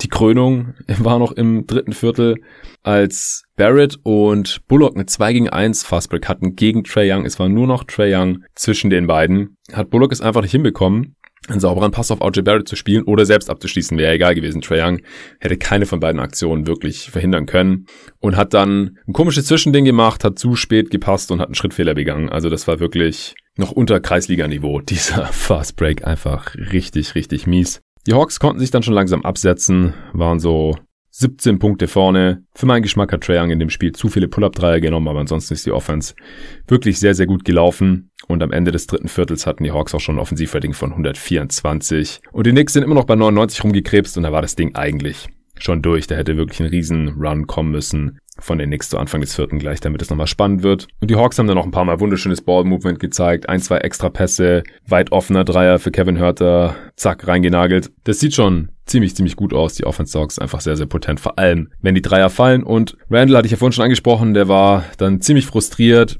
Thibodeau hat ihn dann auch während dieses Blowouts im vierten Viertel noch relativ lang draufgelassen, vielleicht damit er ein bisschen Selbstvertrauen tanken kann oder so. Und äh, irgendwann hat er dann genug gehabt und hat dann noch ein unsportliches Foul begangen an Gallinari, weil er ihn einfach so ein bisschen weggecheckt hat und durfte dann auch rausgehen. Da war sowieso schon längst Garbage Time, also war nicht mehr spielentscheidend. Aber ich finde solche Aktionen immer nicht so cool. Ich habe es ja auch schon bei Devin Booker angekreidet, der dann noch Dennis Schröder umgeholzt hat im letzten Spiel. Das kann man sich sparen. Klar, ist irgendwie verständlich, dass der Spieler frustriert ist. Ich habe dann auf Twitter auch ein bisschen diskutiert. Aber ganz ehrlich, wenn es jeder machen würde, der frustriert ist, weil er ein Basketballspiel verliert und eine schlechte Leistung gebracht hat, dann würde das halt in jedem Spiel passieren. Und das will wirklich niemand sehen. Da muss man sich im Griff haben. Sowas ist unsportlich. Sollte man sich dann sparen. Das sollte man sich schon im Griff haben. Deswegen unterm Strich, Randall macht hier wirklich weiterhin überhaupt keine gute Figur. Bin ich schon nach wie vor sehr, sehr enttäuscht, aber das habe ich im Podcast auch schon x-mal gesagt. Heute 23 Punkte aus 23 Shooting Possessions, nicht ganz so mies wie bisher. 10 Rebounds, 3 davon offensiv, 7 Assists, 2 Steals, 5 Turnovers und 5 Fouls. Mit ihm auf dem Feld die Knicks bei minus 17. Er war Topscorer. Danach kommt Barrett mit 21, 6 und 4. Auch er hat ein bisschen besseres Spiel gehabt als bisher in der Serie. Rose hat in der zweiten Halbzeit nur noch zwei Punkte gemacht. Wie gesagt, er hatte zur Halbzeit schon 16, am Ende 18 bei soliden Quoten. Obi Toppen hat ein sehr, sehr gutes Spiel wieder, wie ich finde, bringt Energie rein, hat einen von drei Dreien getroffen, aber auch einen üblen Airball geworfen. Ist unterwegs als Rimrunner, Offensiv-Rebounder, agiert natürlich jetzt nicht immer super smart, aber wie gesagt, für einen Rookie finde ich, macht er ja schon einen sehr guten Job. 13 Punkte, 3 Rebounds am Ende in 18 Minuten. Nelikina hat wieder außerhalb der Garbage Time nicht gespielt. Am Ende drei Minuten. Nox auch dreieinhalb Minuten. Hat man noch gar nicht gesehen in der Serie. Quickly ist leider, weiter, ist leider weiterhin in dieser Serie auch total von der Rolle. Heute 0 von 3 aus dem Feld in 13 Minuten. Burks kann immer noch nicht an seine Heldentaten aus dem ersten Spiel anschließen. Noel hat 14 Minuten gespielt und da ungefähr gar nichts gemacht. Ein Punkt, zwei Rebounds. Gibson spielt die bessere Serie als er, aber er ist halt offensiv so ein Non-Faktor, das ist natürlich auch ein riesiges Problem und dann da relativ leicht zu verteidigen. Er ist jetzt nicht der vertikale Spacer, wie es ein Clint Capella ist, auf der anderen Seite und dann auch nicht auf dem Niveau von Clint Capella defensiv oder als Rebounder. Das ist schon ein übles Mismatch unterm Strich. Und Reggie Bullock, also der hätte wirklich ein Spiel zu vergessen. 34 Minuten, 0 von 4 aus dem Feld, 0 Punkte. Also wie gesagt, da Trey Young zu abusen, das hat überhaupt nicht geklappt. Der hatte 27 Punkte, 9 Assists, bei 23 Shooting Possessions, obwohl er nur 4 von 14 seine Dreier getroffen hat, aber unterm Strich immer noch sehr, sehr effizient. Bogdanovic 4 seiner 9 Dreier getroffen, Hörter 3 von 5 Dreier, Gallinari 21 Punkte. Hunter war heute ein bisschen blass. RJ Barrett hat ihn auch ein paar Mal gut verteidigt, gut zugemacht. Aber das war zu verkraften. Die Hawks am Ende mit 15 von 39 getroffenen Dreiern, das sind 39 Prozent. Die Knicks mit 9 von 29, das sind 31 Prozent, also 6 weniger getroffen und schlechtere Quote. Daran gewöhnt man sich langsam in dieser Serie. Außerdem haben die Hawks noch 26 von 28 Freiwürfen getroffen, das ist dann auch schwer auszugleichen. Mehr Rebounds geholt. Unwesentlich mehr Turnovers gemacht. Am Ende 120er Offensivrating und die Knicks 102. Deutliche Geschichte. Also ich finde, Thibodeau muss sich hier was einfallen lassen, vor allem für die Offense. Ich bin mir nicht sicher, ob es leisten kann. Er war noch nie als offensiver Innovator bekannt. Seine Teams kamen immer über die Defense und auch in den Playoffs hat er sich immer schwer getan zu adjusten, was die Offense angeht. Und der Qualitätsunterschied dieser beiden Teams, der wird schon immer deutlicher. Vielleicht kann New York, getragen von der Home Crowd, dann im Madison Square Garden jetzt im nächsten Spiel nochmal ein Spiel gewinnen. Das würde ich nicht ausschließen falls die Dreier bei den Hawks halt mal gar nicht fallen sollten oder Collins wieder in Foul Trouble ist, Sachen, die wir jetzt schon in den ersten Spielen gesehen haben. Aber ich denke, spätestens nach sechs Spielen sollte hier eigentlich Schluss sein. Und für meinen Tipp vor der Serie nix in sieben, da sehe ich mittlerweile echt schwarz. Weiter geht's mit Nets Celtics. Nachdem die Celtics ja einigermaßen überraschend Spiel 3, das erste Spiel in Boston klauen konnten, getragen von Jason Tatums 50 Punkten, und eine gute, eine guten Shooting Night von Marcus Smart. Konnten sie es heute hier nicht ganz wiederholen.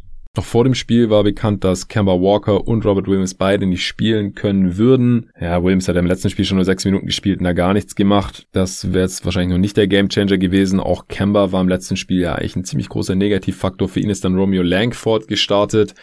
Aber um wenigstens die fehlende offensive Upside von einem Kemba Walker zu kompensieren, da hätte Tatum wahrscheinlich wieder 50 machen müssen, Smart wieder seine drei gut treffen müssen, Fournier auch und das ist eigentlich passiert.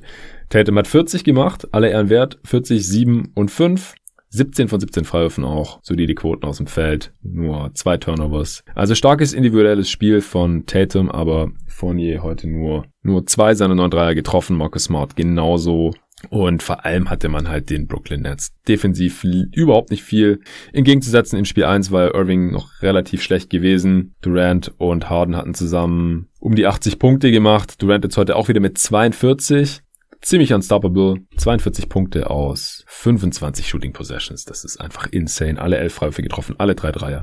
14 von 20 aus dem Feld, nur ein Turnover. 5 Assists, ein Steal und zwei Blocks. Absolutes Monster Game von Durant. Harden 23 Punkte und 18 Assists bei guten Quoten. Und Irving hat sich heute auch nicht lumpen lassen, hat heute 39 Punkte rausgehauen, 11 Rebounds, 2 Assists. Ebenfalls bei ziemlich starker Effizienz. Die Celtics konnten noch so ein paar Minuten mithalten, weil sie am Anfang auf alles getroffen haben. Smart hat seine beiden Dreier gleich am Anfang getroffen, die war noch ziemlich wild und crazy, aber trotzdem drin. Der Garden ist ausgerastet. Tatum hat einen Dreier getroffen, Midrange Fadeaway. Und das konnte halt nicht das ganze Spiel über anhalten, leider. Im zweiten Viertel dann haben die Big Three schon ziemlich dominiert. Vor allem Kyrie war sehr, sehr unstoppable. Harden hat im zweiten Viertel 15 Punkte gemacht. Trotzdem waren die Celtics teilweise nur 10 hinten. Zur Halbzeit dann 73 zu 60 für die Nets. Hatten schon zur Halbzeit ein 152er Offensivrating. Die Celtics 122, also die Nets Defense, ganz ehrlich, die gefällt mir immer noch nicht gut. Low Resistance Switches, also die switchen einfach alles. Tatum konnte sich auch immer wieder das Mismatch gegen Black Griffin aussuchen, wie schon im letzten Spiel, kam ganz gut an seine Spots. Aber wie schlägt man ein Team, das ein 122er Offensivrating auflegt, indem man einfach ein 152er Offensivrating auflegt? Das ist schon sehr, sehr, sehr krass. Die Celtics haben hauptsächlich Dreier genommen, über 50% ihrer Versuche waren Dreier, aber nur 7 von 25 getroffen. Die Nets haben noch mehr Offensiv-Rebounds geholt und die drei Stars hatten noch zur Halbzeit schon 59 Punkte zusammen. Also sehr, sehr crazy. Tatum hatte nur 14 zur Halbzeit, das heißt in der zweiten Halbzeit hat er 26 gemacht. Im dritten Viertel ist es dann sehr schnell eskaliert. Gegen Ende des dritten Viertels haben die Nets schon 100 zu 77 geführt und dann äh, muss ich zugeben, dass ich das vierte Viertel nicht mehr angeschaut habe. Ich war zu dem Zeitpunkt sehr, sehr müde und habe mich dann für 20 Minuten hingelegt und bin dann wieder rechtzeitig für Clippers Mavs aufgestanden. Am Ende die Nets mit einem Offensivrating von 148 über ein ganzes Spiel. Das ist schon echt verrückt. Aber ich bin echt gespannt. Also ein Spiel gibt's jetzt noch gegen die Celtics, deswegen will ich da noch nicht vorgreifen. Und ich habe ja auch schon im Pod gestern mit Arne ziemlich viel über Netzbugs gesprochen, aber gegen die Bugs können die Netz so nicht verteidigen. Das geht nicht. Also ich gehe davon aus, dass äh, Jordan dann auch wieder spielen wird. Jetzt fällt ja auch Jeff Green aus. Der hat sich die äh, Plantarfaszie im Fuß irgendwie überdehnt oder gereizt und fällt jetzt einige Spiele aus. Und das ist auf jeden Fall ein Defender, der gegen Janis noch ganz wichtig gewesen wäre. Der ist jetzt nicht mehr da. Also ich bin echt gespannt, wie sie das lösen. Janis, Middleton und Holiday zu stoppen. Auch Brook Lopez, die ganzen Shooter. Das ist schon nochmal ein ganz anderes Biest als jetzt hier diese Celtics, bei denen in erster Linie nur Tatum konstant abliefern kann. Gut, offensiv muss man sie auch erstmal einschränken, aber auch da halte ich halt das Personal der Bucks für sehr, sehr viel geeigneter.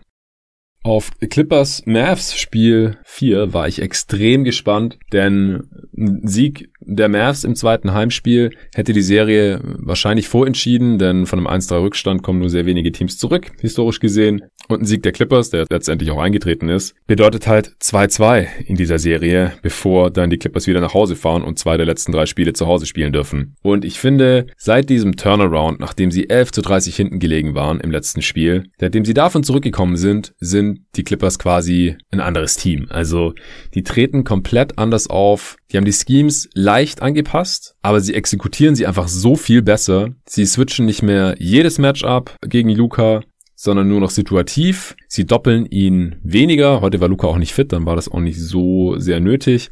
Aber wenn, dann werden dahinter die richtigen Rotationen gemacht. Äh, die Zone wird dicht gemacht. Es gibt Rim Protection auch in den Small Ball Lineups. Also das läuft alle, einfach defensiv alles so viel besser jetzt bei den Clippers. Und gleichzeitig ist halt heute bei den Mavs auch die Regression der Dreierquote richtig hart zum Tragen gekommen.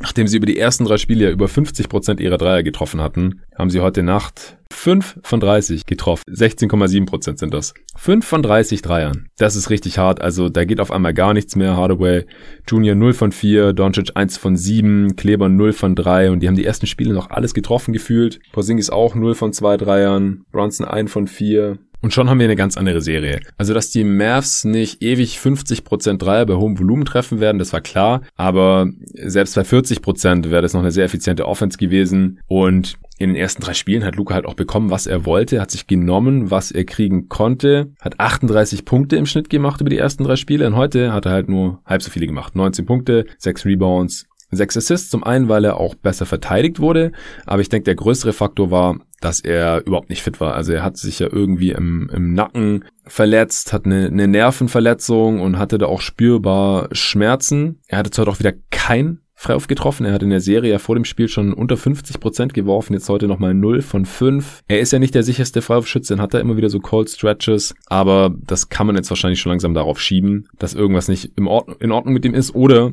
es ist halt in seinem Kopf drin, weil 48 Prozent über die ersten drei Spiele, das war ja auch schon nicht normal und er hat sich ja erst im letzten Spiel verletzt. Ein von sieben Dreier, ja, kann mal passieren, aber unterm Strich sah er heute einfach nicht wirklich fit aus. Und wenn da halt keinerlei Entlastung kommt von den anderen Spielern, also Doncic hat 19 Punkte gemacht und war damit Topscorer dieser Mavs, die nur 81 Punkte insgesamt gemacht haben. Porzingis, ja, gerade zu Beginn des Spiels, da fand ich, ist er noch ganz gut aufgetreten, war entschlossen, hat auch Midrange-Jumper über kleinere Defender der Clippers genommen und getroffen mit Selbstbewusstsein. Dann sind es auch gute Würfe, finde ich. 7 von 12 aus dem Feld, Dreier ist wie gesagt keiner gefallen, 4 von 5 von der Linie für 18 äh, Punkte, 5 Rebounds. Hat auch immer wieder ein paar Hustle-Plays gezeigt. Aber defensiv, ey, das ist einfach nicht mehr derselbe Spieler wie vor einem Jahr. Also ich habe ja die ganze Zeit noch während der Regular Season dran geglaubt, dass das wieder kommt. Aber das ist nicht mehr der Fall. Also er rotiert zu langsam, er contestet nicht gut und die Gegenspieler haben auch einfach gar keinen Respekt mehr von ihm. Er blockt niemanden, er stört niemanden bei den Abschlüssen. Das ist teilweise, als wäre er gar nicht da. Und ein Kawhi, der, der bumpt ihn halt auch einfach aus dem Weg. Wie, wie jeden Gegenspieler übrigens. Also der hat auch Kleber. Kleber der macht einen soliden Job gegen ihn, aber der kann ihn einfach überhaupt nicht halten dieses Jahr. Letztes Jahr war es ja auch schon schwierig, aber dieses Jahr, boah, er wirft einfach über ihn drüber, hat ihn heute auch einmal einfach aus dem Weg geschoben, Kawhi Leonard. Kawhi Leonard ist eine gottverdammte Maschine und der ist langsam wieder auf diesen 2019 Toronto Raptors Titelrun-Niveau angekommen. Einmal hat er sogar äh, Boban, der heute gespielt hat, fast 15 Minuten. Das war wohl ein Adjustment von Carlisle. Ich hatte vor dem Spiel ja noch zu Arne gesagt im letzten Pod, dass jetzt von Carlisle mal Adjustments kommen müssen. Ich weiß gar nicht mehr, ob das Import war oder offline. Egal, hatte ich auf jeden Fall gesagt, äh, dass von Carlisle hier jetzt mal Anpassungen vorgenommen werden müssen. Und eine Anpassung war anscheinend, dass Boban spielen soll. Und selbst den hat Kawhi einmal einfach weggeschoben auf dem Weg zum Korb. Und Boban gilt als offiziell schwerster Spieler dieser Liga. Ist einfach kein so besonders guter Rim Protector, obwohl er so riesig und schwer ist, weil er überhaupt nicht mobil ist. Er, ist einfach zu langsam, bis er rüber rotiert ist. Er antizipiert nicht gut. Offensiv, klar, da haben dann vor allem die Small Ball Lineups der Clippers teilweise einfach nicht viel entgegenzusetzen gehabt. Er hat 5 von 9 aus dem Feld getroffen, noch zwei Offensivrebounds eingesammelt. 12 Punkte, 6 Rebounds in nicht mal 15 Minuten ist natürlich ordentlich. Und mit ihm auf dem Feld haben die Mavs die Clippers auch um drei Punkte ausgescored. Ich glaube nicht dran, dass es die Lösung ist. Ist mal ganz witzig, um den Smallball ein bisschen zu basten. Lou musste dann auch reagieren und hat Subats, der dieses Spiel nicht gestartet ist, by the way, ah, da komme ich gleich noch zu, äh, ihn dann reingebracht, um da halt einen ähnlich großen Body gegenzustellen. Und dann äh, war Luca natürlich zeitgleich auch mit drauf und konnte dann direkt wieder Subats ein bisschen attackieren. Sein, sein Lieblingsgegner, den wollte Lou heute anscheinend nicht direkt von Anfang an ihm zur Auswahl hier geben. Aber Luca hatte einmal ein ziemlich krasses Finish von ihm direkt äh, gegen ihn direkt am Ring. Nee, der kam heute nur von der Bank für knapp 18 Minuten immerhin. Aber es wurde im Prinzip das umgesetzt, was ich hier im Pod auch schon vorgeschlagen hatte, in Anführungsstrichen. Und zwar, dass er hauptsächlich spielt, wenn Willie Colley Stein drauf ist und auch wenn Luka Doncic nicht drauf ist. Denn dann kann er nicht so aus der Zone rausgezogen werden, dann wird natürlich auch überhaupt nicht geswitcht. Und dann kann er natürlich auch seine defensiven Stärken besser ausspielen. Er hat jetzt nicht das beste Spiel heute. Fünf Punkte, sechs Fouls, sieben Rebounds. Aber unterm Strich war das ein äh, starkes Adjustment von Coach Tyron Lue. Und für den muss ich jetzt hier auch noch mal eine Lanze brechen. Mir wird ja auch immer viel zu viel grundsätzlich schlecht geredet. Also man muss natürlich auch Einzelentscheidungen von ihm jederzeit anzweifeln, kritisieren oder ihm ankreiden dürfen. Das mache ich ja auch. Aber ich bin halt auch jemand, der sagt, dass er ein großer Faktor dabei war, dass die Cavs 2016 nochmal von dem 1-3-Rückstand in den Finals zurückkommen konnten. Das wäre ohne seine Adjustments nicht möglich gewesen. Und hier erkenne ich jetzt wieder ähnliche Adjustments. Die Defense wird umgestellt. Die, die ursprüngliche Coverage sah nicht gut aus, aber er macht dann halt auch nach ein paar Spielen kleine Adjustments und die Execution wird immer besser. Das muss man wirklich auch dazu sagen. Die Clippers haben sich hier anscheinend wirklich das Game Tape angeschaut und haben gesehen, hier die Rotation, da macht's keinen Sinn, da sind zwei auf dem Ball anstatt nur einer und dann war der Dreischütze frei, das wollen wir nicht mehr. Und halt auch die Aufstellung und die Rotation ähnlich wie damals in der Serie, jetzt auch die Clippers hier kleiner äh, mit Nicola Batum auf der 5, in Anführungsstrichen. Er hat gesagt, er hat sich vor dem Spiel Game Tape reingezogen von Draymond Green auf der 5 bei den Warriors und wollte das ähnlich angehen und das hat er tatsächlich auch gemacht. Unglaublich. Äh, vier Steals, zwei Blocks, 10 Punkte, 5 Rebounds in 36 Minuten, zwei seiner 6 Dreier getroffen. Team High plus 27, zusammen mit Kawhi Leonard, der auch bei plus 27 steht. Die meisten Minuten gespielt bei LA. Also so ein bisschen das Key Adjustment hier heute und der Matchwinner. Denn die Mavs wissen einfach den Small Ball der Clippers nicht so wirklich zu bestrafen. Also halt vor allem halt mit der Frontline Batum, Morris und äh, Kawhi, der der beste Clipper war heute, da komme ich auch noch gleich zu. Natürlich dann noch mit Paul George zusammen und dann Reggie Jackson oder John Rondo oder Terrence Mann hat auch wieder knapp 15 Minuten gespielt. Das ist offensiv dann schwer zu verteidigen. Porzingis wird rausgezogen, kann den Ring natürlich noch schlechter beschützen, weil er halt auch überhaupt nicht reinrotieren kann. Wenn er auf dem Flügel ist, ist zu langsam oder wenn er in der Zone ist und dann gibt's einen Kickout-Pass äh, in die Corner oder einen Swing-Pass, dann kann er auch nicht rechtzeitig in Closeout laufen zum Corner 3. Das funktioniert einfach nicht. Dann hat Carlyle, wie gesagt, reagiert und teilweise Boban drauf gehabt. Aber das ist halt auch keine Dauerlösung, weil damit können die Mavs auch niemanden verteidigen. Und das Problem war in dem Spiel halt, dass sie offensiv äh, so wenig auch auf die Kette bekommen haben. Und da ist Boban dann halt, wenn du Post-Ups laufen musst, in jedem Angriff für Boban, was anderes ist halt leider auch nicht wirklich zu gebrauchen. Ist schwierig. Und defensiv kann das ein Porzingis halt auch nicht ausnutzen. Also wie gesagt, er hat ein paar Mal über die kleineren Gegenspieler drüber geworfen, aber der kann die ja überhaupt nicht aufposten oder sowas. Also die klassischen Nachteile von Smallball bringt es halt für die Clippers dann hiermit nicht so mit sich. Und mittlerweile ist der beste Spieler dieser Serie auch nicht mehr Luca, jetzt weil er nicht fit ist und weil er jetzt auch kein gutes Spiel hatte, sondern ganz klar Kawhi Leonard. 29 Punkte, 10 Rebounds, drei davon auch offensiv, drei Assists, zwei Steals, zwei Blocks. Und vor allem 29 Punkte bei 11 von 15 aus dem Feld, 2 von 3 Dreiern, 5 von 6 Freiwürfen. Es ist unglaublich. Der nimmt sich einfach wieder, was er möchte. Er geht an seine Spots, marschiert dahin und macht das Ding rein. Egal, ob es dann ein Korbleger ist oder ein Dunk oder ein kurzer Midrange-Jumper oder ein Dreier. Er ist einfach unstoppable. Und dazu kam heute noch, dass die Clippers ihre Dreier gut getroffen haben. Nicht so krass wie die Mavs in den ersten drei Spielen, aber durchaus ausreichend. 13 von 33, das sind 39 Prozent. Morris 1 von 2, Batum 2 von 6, George 3 von 6. George am Ende auch mit 20 Punkten, 9 Rebounds, 3 Assists, äh, bei 6 von 16 aus dem Feld. Das sind 20 Punkte aus 19 Shooting Possessions, gerade noch so effizient, aber halt auch drei Turnovers. Der hat aber eine sehr gute erste Halbzeit. In der zweiten Halbzeit ist er da ein bisschen abgekühlt, aber da haben die Clippers das Spiel eigentlich eh schon entschieden gehabt. Also nach dem ersten, Ende des ersten Viertels, da haben die Clippers einen 14 zu 3 Run hingelegt, gerade als Luca runtergegangen ist. Nach dem ersten Viertel hatten die Clippers ein Offensivrating von 129 und die Mavs von 88, hatten nur einen ihrer acht Dreier getroffen und das war Brunson am Buzzer zum Viertelende. Rick Carlisle hat dann auch mal Trey Burke reingeschmissen, der letztes Jahr ganz gut aussah in der Serie gegen sie, aber dieses Jahr einfach nicht mehr derselbe Spieler ist. Das hat auch nicht wirklich was gebracht. Und auf der anderen Seite hat Paul George dann ein bisschen freigedreht. Aus dem Pick and Roll ein Pull-Up-Dreier genommen, Swish gegen die Drop-Coverage von äh, Willie Colley Stein, äh, was dann natürlich nicht effektiv gegen den Spieler ist wie Paul George, wenn er seine Pull-Ups so trifft. George ist aber auch zum Korb gekommen. Dann hat er einen Stepback über Dorian Finney-Smith getroffen, zwei sogar noch ein, Midranger, ein Dreier. Dorian Finney-Smith, der gibt schon sein Bestes gegen Paul George, aber der kann ihn halt auch nicht wirklich effektiv einschränken. Und das ist jetzt gerade so ein bisschen die beste Version der Clippers, glaube ich, mit einem Paul George und einem Ka Kawhi Leonard, die beide offensiv gut funktionieren und halt einem Clippers-Team, die ihr defens defensives Potenzial endlich ausschöpfen.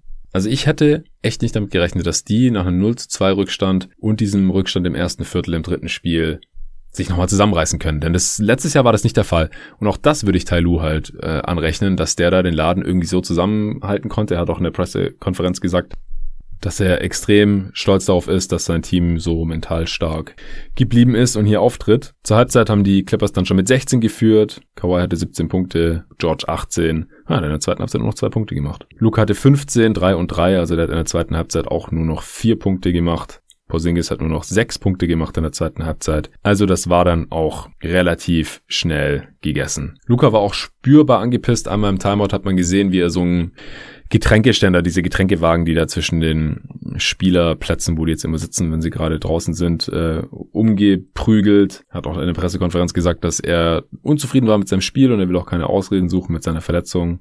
Also ich kann mir schon vorstellen, dass die Clippers jetzt das fünfte Team werden, die von einem 0-2 Rückstand zurückkommen, nachdem sie beide Heimspiele verloren haben. Kommt sehr selten vor, ich habe es hier im Pod X mal erwähnt, aber aktuell treten sie wieder wie das deutlich bessere Team auf und die Mavs müssen Lösungen finden, wie sie Kawhi Leonard und Paul George irgendwie einschränken können. Luca muss fit sein und wieder spielen wir den ersten drei Games und wie gesagt, 50% Dreier, das war nicht zu halten und heute war natürlich auch ein Outlier mit äh, so einer miesen Dreierquote wenn sich das wieder irgendwo in der Mitte einpendelt, dann kann ich mir schon vorstellen, dass das noch eine spannende Serie wird. Aber gleichzeitig würde ich jetzt es auch nicht mehr für ausgeschlossen halten, dass mein Tipp doch noch wahr wird und die Clippers das Spiel zu Hause gewinnen und dann halt auch noch das sechste Spiel in Dallas. Also das ist wirklich eine sehr, sehr verrückte Serie hier.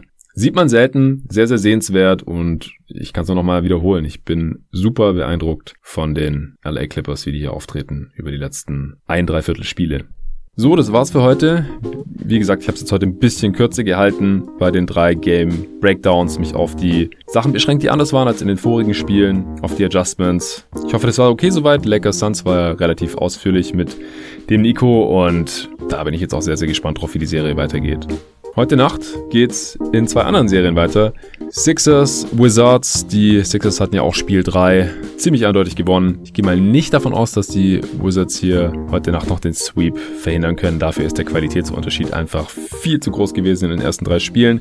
Ich werde es mir trotzdem live anschauen und euch erzählen, was mir in dem Spiel noch aufgefallen ist. Bei einem Sieg der Sixers werde ich das relativ kurz halten. Falls die Wizards doch noch irgendwie ans Klauen können, dann werde ich genau analysieren, was da bei den Sixers schiefgelaufen ist, denn das ist dann ja eventuell noch relevant für die folgenden Runden. Und dann kommt Spiel 4, der Jazz gegen die Grizz. Und Spiel 3, das war auch wieder sehr, sehr sehenswert. Ich bin extrem beeindruckt von dem Team der Memphis Grizzlies. Also dieses junge Team, wie die da immer wieder dranbleiben und kämpfen, uns den Jazz schwer machen und die Spiele sind spannend bis ins vierte Viertel. Da bin ich sehr, sehr gespannt, was heute Nacht passiert. Wird dann auch tendenziell ein kürzerer Pod als heute, denn vier Spiele in einem Pod, das wird automatisch immer länger. Mal sehen, ob wir es nochmal haben. Das kann jetzt, glaube ich, nur noch passieren, falls tatsächlich die Wizards heute Nacht gewinnen äh, wenn ich den Spielplan richtig im Kopf habe. Ansonsten gibt es maximal drei Spiele, aber das ist auch noch eine ganze Weile.